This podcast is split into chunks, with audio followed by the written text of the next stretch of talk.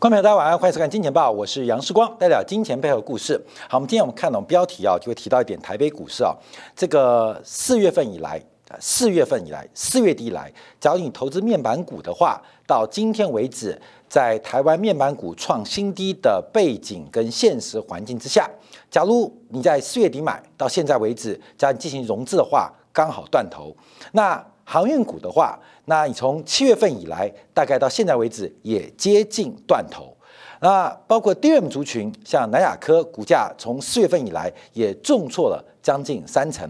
好，这个我们一直跟大家报告，这个其实市场上有两个风险。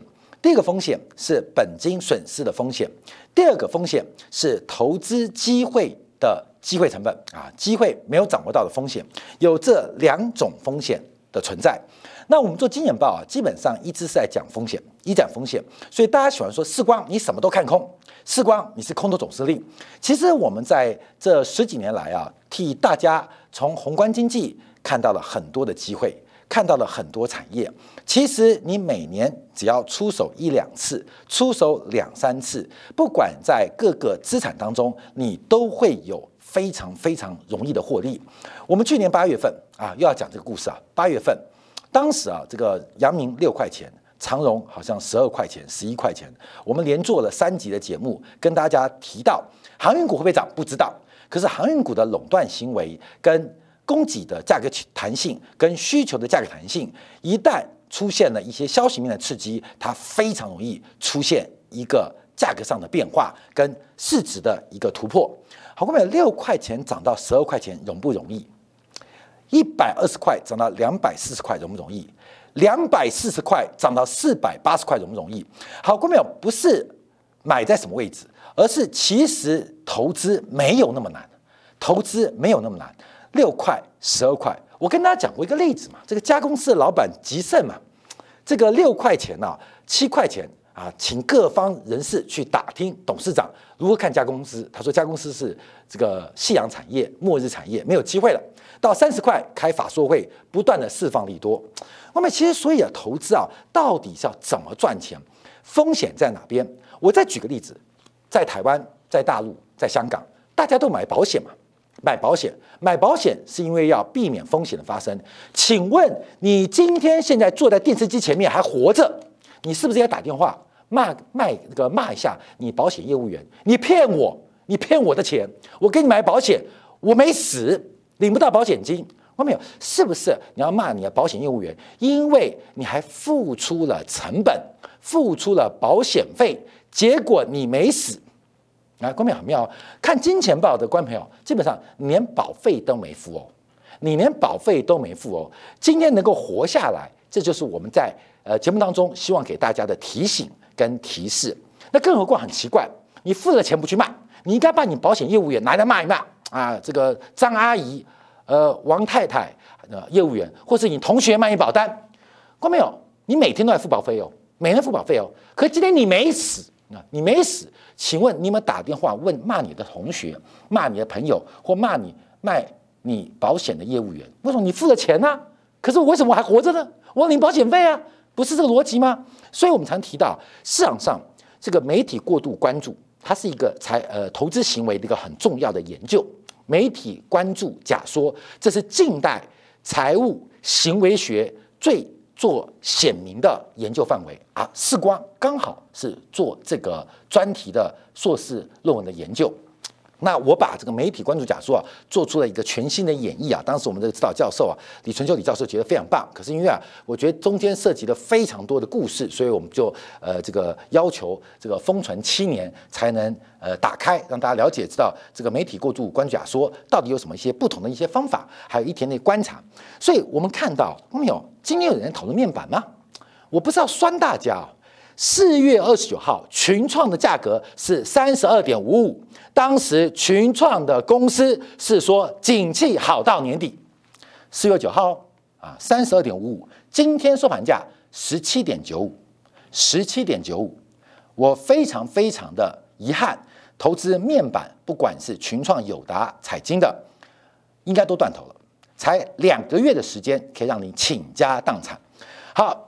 第一轮啊，南亚科，我们讲南亚科啊，南亚科在四月中的高点是一百零五块，今天差点破低，已经七十一块，已经在短短三个月不到时间，一个月赔掉一层，一个月赔掉一层。航运股那个台华的老板什么呃暴死什么好运自来，从三百二十一块跌到两百零八块，只要不到一个月的时间，看到没有？你有多少钱？你玩得过公司派吗？阳明的法说每天传出利多，七月七号是两百三十四块，今天跌停一百五三块，全世界跌最惨的就是台湾的航运股。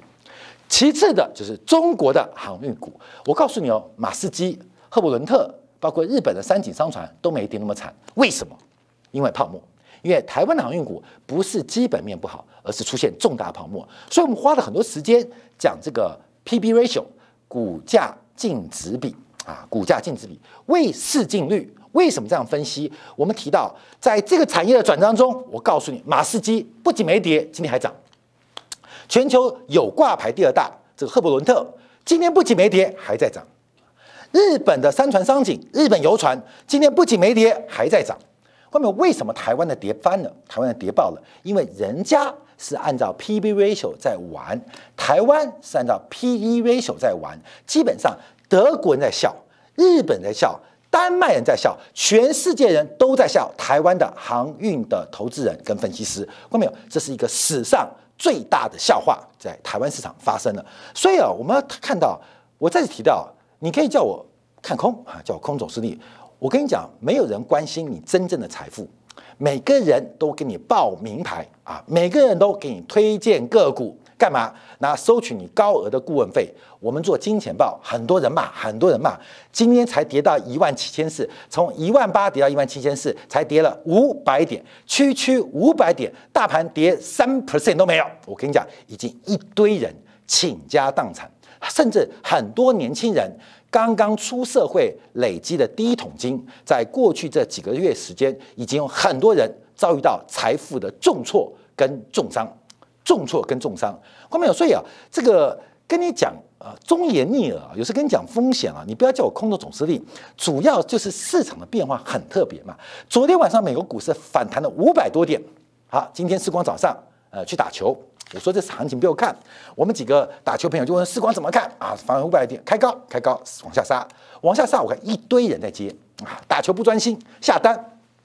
美股弹五百点呢，日本股市也反弹呢，台北股市今天开高走低，应该也要反弹呢，越接越惨，越惨越接，哎，这很妙哦。那台北股市咱明天反弹呢，关票死在今天，死在今天，没有明天。所以，我们今天花很多时间跟大家提到这个市场上的变化，其实从宏观分析你会看得非常非常清楚，你会掌握非常非常好。好，今天我们的主轴要观察是美元的转强，而美元每一次转强。汇率是两国货币交叉的比率，也就是美元转强必然有别的货币在贬值。我们这边提到的是美元指数，那美元权重大概就是六大货币。可是相对于美元指数之外，有更多的货币对美元在贬值，所以美元升值这个话就是一个相关度啊，就跟我们提到人有两个风险，一个是本金损失的风险，一个是错失机会的风险，这两风险。它不可能，不可能同时存在。它发生，那这个就不会发生。本金损失风险，你就不会错过投资机会，因为你投资了嘛。你这个发生错过呃这个呃投资机会的风险，你本金就不会有风险，因为你没投资嘛。哎，这在汇率也是一样哦。美元升，台币就贬；台币升，美元就贬。因为汇率是两国货币或两个经济体货币交叉的比率。那我们今天看一下。美元转强，好，我们先看美元，再看美元指数，再看现在到底是什么货币来支撑美元升值？美国印钞印的一塌糊涂，最近这两个月，美国财政部还透支三千亿美元。美国人为什么过得那么爽？哎呀，美国过那么爽，因为美国人在犹太人为主的华尔街，他们掌握到了金融的机会，机会啊，掌握到金融的控制。不是他们聪明，不是他们聪明，看到没有？这个举个例子啊，这个进入金融市场啊，有钱的人跟有经验的人，有的人有钱，有的人有经验。记住哦，离开市场的时候是有经验的人把钱带走，有钱的人把经验带走。注意哦，这社会这市场，一个是有钱，你有钱；一个是有经验，世光有经验。离场的时候是有经验的人把钱带走，有钱的人把经验带走。你听懂话了没有？各位，你听懂意思没有？所以啊，我最近看到很多啊，四光每天都叫，哎呀，这个呃呃，我们推荐的股票上礼拜涨了百分之五十。我说哪一只啊？反正都都都都都都都是做这个这个乱推荐的嘛。每天是我都接到一堆电话，甚至我们金钱豹都被他仿冒说我们推荐个股什么拉群，绝对没有。我们不从个股上，不从推荐个股来进行我们的一个财经的分享，所以。你认到任何什么拉群啊、四光建股，绝对是诈骗集团。这个世界，这个投资市场，要记住，有的人有钱，有的人有经验。再次讲一个重点：有经验的人把钱带走，有钱的人把经验带走。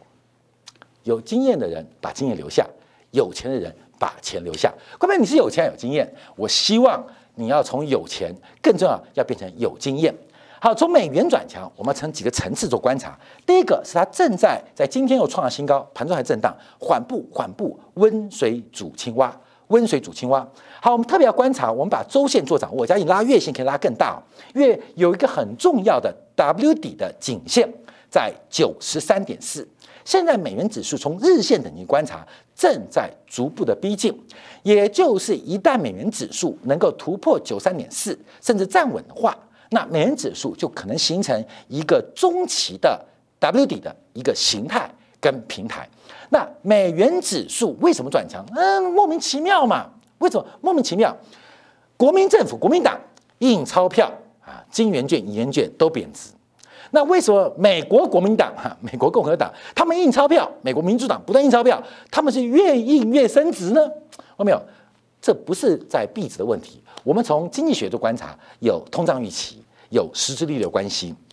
另外一个是博傻论啊，博傻论，因为国民党的对立面比国民党优秀，美国华尔街犹太人的对立面都比他愚蠢。哦，不客气来讲，都比他愚蠢。所以为什么美国人印钞美元升值？美元升给你看啊，美元升给你看。现在慢慢挑战一个长期的颈线位置，而这个从周线等级，甚至从月线等级，观众朋友都要非常非常来做关注。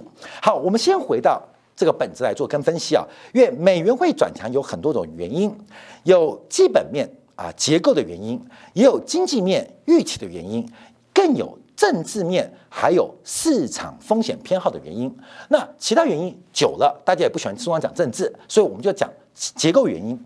我提常提到货币的货币汇率嘛，两国货币交叉比率，说比什么交叉比率？你赢我输，你输我赢。你不是金牌，不然就是我是金牌。你做商务舱，不然就是我做商务舱。哎，这市场上就是一个竞争游戏啊。那这个竞争怎么竞争？就是从结构来观察，就是实质利率跟通胀预期的相对关系。那很简单的，通胀预期它的升高，就通膨来了，叫做内部升值，因为物价是内部嘛，通货膨胀内升外贬，通胀走高，汇率贬值；通胀走低，汇率升值，内升外贬，内贬外升啊，这我们要掌握到。那透过什么样的方式形成内升外贬、内贬外升呢？包括国际金融账，更重要长期的是贸易账。短期可以看金融账跟投资账，那长期就是贸易账、国际收支嘛。所以通胀预期可以透过金融手段，可以透过投资的变化，还有包括了贸易条件的改变，形成了内升外贬、内贬外升必然发生。经观察经济啊，我们也要知道很多东西是必然的。我们做投资、做判断、做决策，不能把偶然的当做必然。假如你把偶然当做必然，那一定失败啊！失败。就像这次航运股狂飙，航运股跌完了吗？还是该反弹了？哎，关没有？这是有长期的 view 哦。所以偶然当做必然，那一定就像是面板、低润航运股到今天的惨状。可是，假如是必然的话，那没有？可能航运股的投资早就跟你没有关系了。你懂吗？可能六块钱买，十二块卖了，有可能十二块买，二十块卖掉。你已经在去年完成人生财富翻一倍的过程，那你还在等什么？所以很多人说，事关宏观经济有没有机会？宏观经济处处都有机会，可是有择时跟择股。我们指的择时是宏观的循环，择股是大类资产的可能变化，所以不可能天天都有机会，不可能天天都出现。必然的机会，那我们提到就是必然的机会要掌握。可观们注意哦，机会常常要等到必然就必涨，基本上很难啊，又不是常出现，一年就几次嘛。不管是二零一九年，我们提到黄金二零二零，上看二零二零，那包括去年我们提到了黄豆，这个美国农业部，嗯，这个数据我们不相信。到去年年底，我们又讲了很多东西，观众朋友，你可能没耐心等待，可我们跟你讲，要等到必然的投资机会，其实要有点耐心。可什么是必然？风险是必然的，风险是天天发生的，所以宏观经济你必须要了解，才能控制必然的风险，找寻那些可能必然的机会。好，我们看到通胀预期讲到内贬外升，内升外贬，所以通胀预期往下，美元是升是贬，有没有？内贬外升，外指的就是汇率，所以通胀预期往下。美元就会走强，而且通胀预期不单单是看美国通胀预期，还有相对于其他国家的通胀预期，所以内贬外升。好，实质利率是货币的真实报酬，所以是同向关系。利率走升，货币走升；利率走低，货币走贬。好，利率实质利率先走升走贬是走贬的，所以美元应该怎么样？美元该贬值。好，现在出现两个状况哦，通货膨胀跟实质利率同步往下。可是实质利率往下，美元该贬；通胀预期往下，美元该升。好吧，就跟拔河一样嘛。啊，关键不单拔河，不然你看这指数不就拔河嘛？啊，空头拉过去了，多头拉过来了，空头拉过去了，多头拉过来。从周线观察到这颈线部分啊，颈线部分，那空头就要跌倒了，你懂吗？空头就跌倒了啊，空头跌倒，所以就拉来拉去。所以市场每天变化就是拉力。好，一个是美元的推力，一个是美元向下贬值的拉力。好，关键我们看一下。哪个强嘛？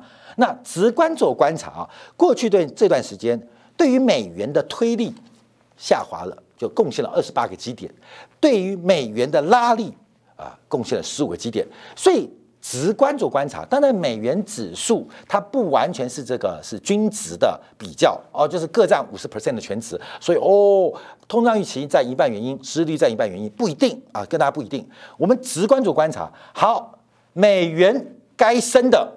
有二十八个人，美元该贬的有十五个人啊，就是用基点做观察。其实美元升还是贬？美元当然会升嘛。我们讲拉的，往上拉的有二十八个队友，往下拖的有十五个队友。可是当然我们跟大家报告，它并不是跌，每个 BP 都等值，这还是跟大家分析啊。可可以直观观察，为什么美元会转强？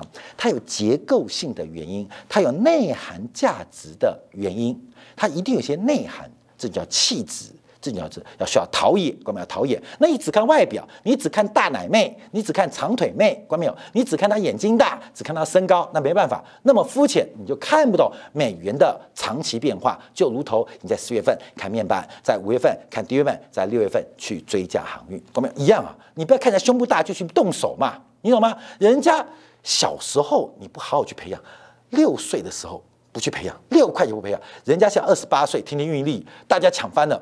啊，关没有去抢？我跟你讲，你不是抢到二十八岁哦，你以为抢到二十八岁，卸完妆下去啊？妈，不是骂，不是骂脏话，叫他妈，你知道吗？卸完妆五十八岁，你懂意思吗？妈，这不是不是不不是骂人哦，妈是五十八岁，关没有？你以为他二十八岁，五十八岁，所以呃，又是叫他妈，也是一种骂人的方法。所以你要看的是结构问题啊。好，我们现在观察啊，我们先成熟分析啊，美元怎么转强？我们刚刚提到是美元指数，美元指数大概有六大货币，欧元权重最大，第二是日元，第三是英镑。好，各位，这权重我们先不观察，我们先观察在过去两个月以来，五月二十一号以来，就是利率转折啊，各位，利率转折，五月十七号、五月十九号利率转折以来啊，这个美元开始转强的过程，各位特别注意哦。这是美元对这些货币的升值哦，美元对加币升值，美元对瑞德克朗升值，美元对英镑升值，美元对欧元、瑞士法郎、日元都升值，升值最多的是加币。好，关没有？加币，加币谁？加拿大货币。加拿大货币怎么了？为什么美元对加币大升值，而加币对美元贬值？为什么？因为加拿大是商品货币，可是原油才是过去这一个礼拜才在跌啊，那为什么加币贬成那么凶呢？而且我们要注意到一个重点哦，G7 七大工业国现在第一个明确表示，而且开始执行退出宽松的是谁？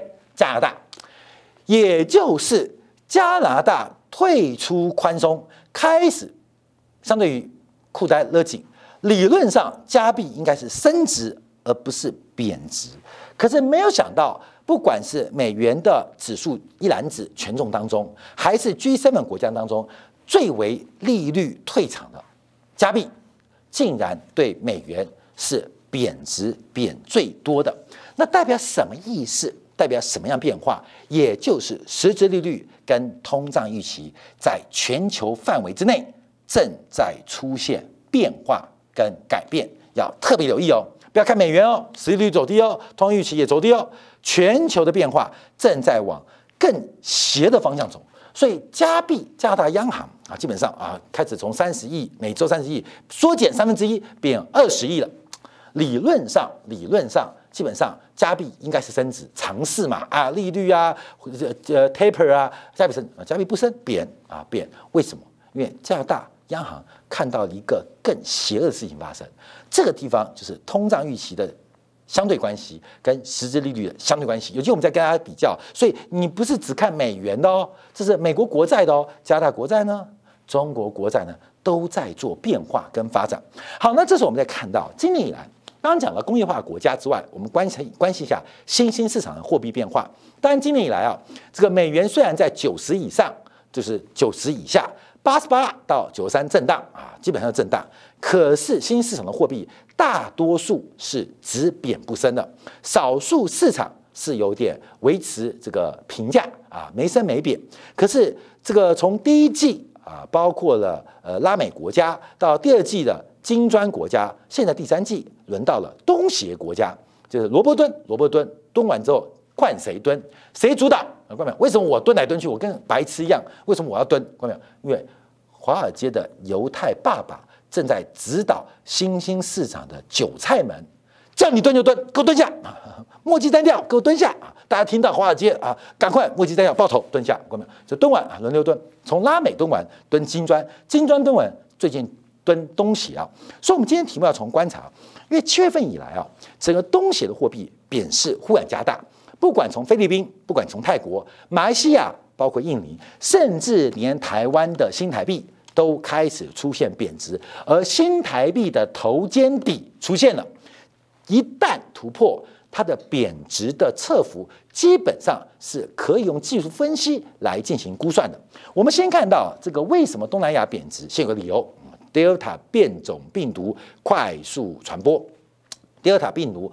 呃，变种病毒快速传播，而且目前整个东南亚国家似乎在整个的这个不管是确诊率、确诊数，还有死亡率、死亡数，都在快速的暴增。先看菲律宾好了啊，这个菲律宾最近啊，这个 Delta 病例啊，也开始在本土出现，开始禁止。包括泰国、马来西亚的旅客入境，其实你看台湾的入境就知道了，每天都有这个东南亚的这个好朋友们啊，都得到了这个新冠确诊变化。我们看到，其实这个菲律宾批索啊，过去一个月的贬幅是非常非常大，贬值创进了一个月新低，一个月新低。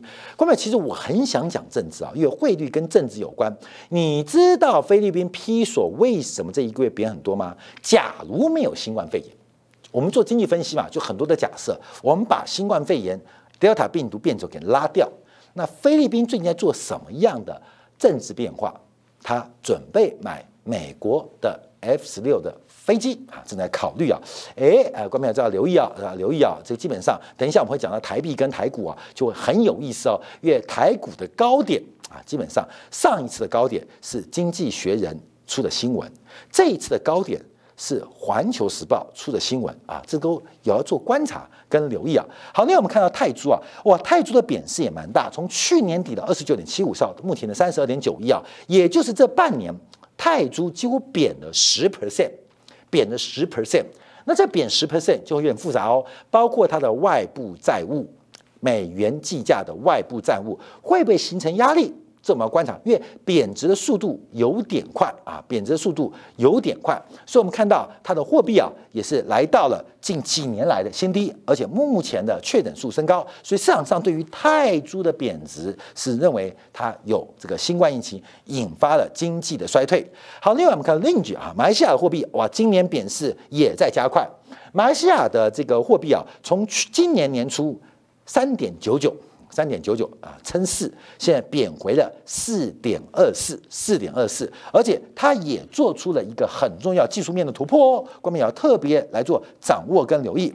好，那我们看印度的印尼盾啊，印尼卢比啊，基本上今年以来贬幅也是来到百分之五。那东协国家在最近的贬值，最主要原因是对于新冠病毒，那新冠病毒不可怖不恐怖，而是。人民对于生命的自由跟安全啊，基本上还有包括经济的自由发展，形成了对立啊，形成对立。有些人想要做生意，想要赚钱才能过下去；有些人不希望开放解封，为什么？他们对于生命有更大的一些追求。好，根本这是个东西的对立跟对抗，这很特别啊。就我们一直从去年提到，这个全球正在往左转，那左有很多方向，有中国的左。也有西方国家的左，看没有？最左的西方国家左，你说中国左就共产党嘛？那西方国家左是谁？西方国家左，希特勒啊，看没有？法西斯就是左的一种啊，所以那个左，哎，也要特别留意啊。好，那我们再观察，其实不仅东协货币，包括最近的韩币也在贬值。那韩币的贬值，除了确诊之外，重要的是外资的撤出跟外资的退潮。韩币的贬值啊，各位，那我们就要讲回台湾的台币啊，因为讲台币、新台币会跟大陆地区的人民币来进行呼应。台币基本上严格来讲就是人民币的化身，这大家知道哦。台币其实跟人民币啊，我跟你讲，标准上就是一国两币哈。台币其实现在也不管韩币，也不管东协货币，是紧紧死盯的人民币不放。所以你看台币的走势啊，在很多关键转折，它的形态会跟人民币一模一样。看没有？这是事实，这不是政治态度。因为看没有？懂政治的人，他嘴巴讲的跟心里做的不一样啊。我们社服部门可以搞政治，国防部考政治，金融部门讲的是输赢，讲的是财富，那就政治少一点点，该怎样就怎样。所以我们看到这个呃台币，那所以讲那二零一四年、二零五年那个太阳花运动的时候，你看怎么不去砸中国银行呢？砸，对啊，那摆那边很讨厌，冲啊，抢啊，哎，什么都可以，就是不敢砸中国银行。为什么？那是钱啊，你知道吗？所以很多东西可以开玩笑，钱不能开玩笑。可是台湾很多人来到市场，什么都不开玩笑，偏偏把钱开玩笑啊。有钱的人把金钱带走，有金的人把钱带走啊。刚才有时候就提到，好，那我们就要观察。这个台币这几天的变化，这几个月变化，第一个，我们这个形态出来了。我们从五月份呢，外资卖了五百九十八亿，五月份整整五月份卖了五百九十八亿，六月份外资卖了五百一十一亿，七月份走了一半多，外资已经卖了一千一百九十三亿，一千一百九十三亿。我们现在观察一个现象，因为它现在形成了一个很奇怪的形态，头肩底颈线已经出来了啊。颈线已经出来了，所以世光啊，在一个多月前、两个月提到，就美元转强怎么做啊？世光也没有投资，就把公司 Google 给我们的收入，就你现在看了广告费啊啊，广告收入，广告看完啊，广告不看完叫订阅今天感啊。那 Google 我们收入是美元，那唯一做的决策就是不把它换成台币。我告诉你哦，我光是这个决策就可以让我们公司多养几位。员工可以请他们打球，可以请他们吃饭，可以请他们喝下午茶，而且很多很多。为什么这个决策？所以我们做很多决策，不见得是要投资投机，而是对于很多产业的中小业、中小产业的老板们，你会看到一个方向，就是台币的形态正在变化。那这个测幅啊，看到没有？今天等算了，二十七点五到二十八，其实等幅测算大概会到这边了。我告诉你，等幅测算，我就这边画，就到这边，就回到这个位置哦。后面就回到这个位置哦，台币会不会到这个位置？关没有？我们就拭目以待。那第一个观察是头肩底形态对了，形态对了，但颈线要突破，颈线一旦突破，这个侧幅就可以计算。而关面也要注意到，因为台币假如来到二十八点五、二十八点六位置，这个形态会变更大哦，它会变日线的头肩底变成周线等级，甚至月线等级的头肩底。那代表台币的长期的走势非常诡异，非常诡异，非常诡异。好，各位朋友，我们再直接讲政治好了。这个低点是怎么来的？经济学人说，全世界最危险的地方叫台湾。好，各位朋友，你要注意哦，这个低点是这样来的哦。这个低点也就是台币最高点，台币最高，因为这是美元对台币嘛，这个是台币最高点。也是美元对台币最低，这个点不要忘记哦。是经济学人说，全地球比马斯克、比贝佐斯去外太空更危险的行为，就是去台湾啊！就这今天，我们做过这个专题啊。好，这个点很特别，这个点是那个呃鹰派的《环球日报》的。环球时报的胡锡进讲话啊，就是啊，很多人四种方案呢，就针对最近呃中美台三方的角力啊，就有些看法，我根本出来哦。好，那我们要观察为什么要讲政治？因为汇率除了实质利率，除了通胀预期之外，假如日线头肩底会出来，那周线头肩底就会出现。因为各位，因为日线头肩底等幅测量会到这个位置，那假如也到了，那这个。这个变大左肩，这变大底部，那还有个大右肩在后面，看到没有？就是一个大型的头肩底。那这是周线等级哦。那周线等级突破之后，看到没有？你就看月线啊，月线也要出现大型底部，就代表台币可能要出现一个重大转折。这是假设，等待它表态，看到没有？只是假设嘛，赚钱嘛，看到没有？把用政治进来啊，政治进来。财富出去，看到没有？就是我们多考虑到在汇率，多把政治因素考进来，然后带什么？带钱走啊，带钱走。不管你要带钱啊到美国，还是带钱回大陆都没关系，看到没有？不管你是蓝的绿的，不管是铜的毒的，你要知道台币出现了一个非常重要的讯号，而这个讯号正在正在。酝酿当中，分享给大家，特别来观察跟留意。好，感谢大家收看。我希望大家啊，在股市当中，不管涨跟跌，都永远人会赚，永远会有人会赔。在股市涨跟跌，永远会错过一些做多机会，也会错过做空的机会。可是，在这个过程当中，不是你有多少钱或有没有钱的问题，而是累积对市场、对宏观经济的了解，累积更多的观察经验。记住哦。有钱跟有经验的人进入市场，有钱的人把经验带走，把钱留下；有经验的人把钱带走，把经验留下。分享给大家。好，稍后我们在这个精彩部分会做进一步的观察跟分析变化。我们特别要针对啊，最近我们昨天不做吗？恒大的这个债务问题。哎，今天大陆科技股创高，我们要讲什么？不是要讲科技股，也不是要讲恒大，而是讲货币体系到底钱怎么来。钱又怎么去？好，休息一下，我们在第二部分为大家做进一步的分析跟解读。